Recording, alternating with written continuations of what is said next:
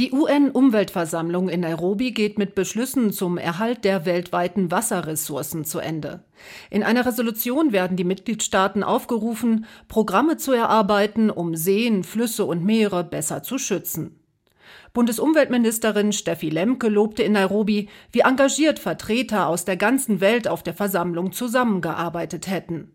So wurden auch Vereinbarungen zum Einsatz von Chemikalien, die im vergangenen Jahr bei einer Konferenz in Bonn beschlossen worden waren, in das Programm des UN-Umweltprogramms aufgenommen und damit international verankert. Zurückgezogen wurde eine Resolution zur genaueren Erforschung von Solar Geoengineering, einem Verfahren, bei dem Feinstoff in die Stratosphäre gesprüht werden soll, um Sonnenstrahlen zu reflektieren.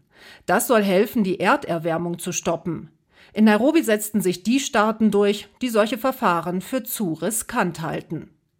Auf der Konferenz hatten mehr als 6000 Delegierte fünf Tage lang über Klimawandel, Artensterben und Umweltverschmutzung debattiert. Die Versammlung ist das höchste Entscheidungsgremium der Vereinten Nationen für Umweltfragen.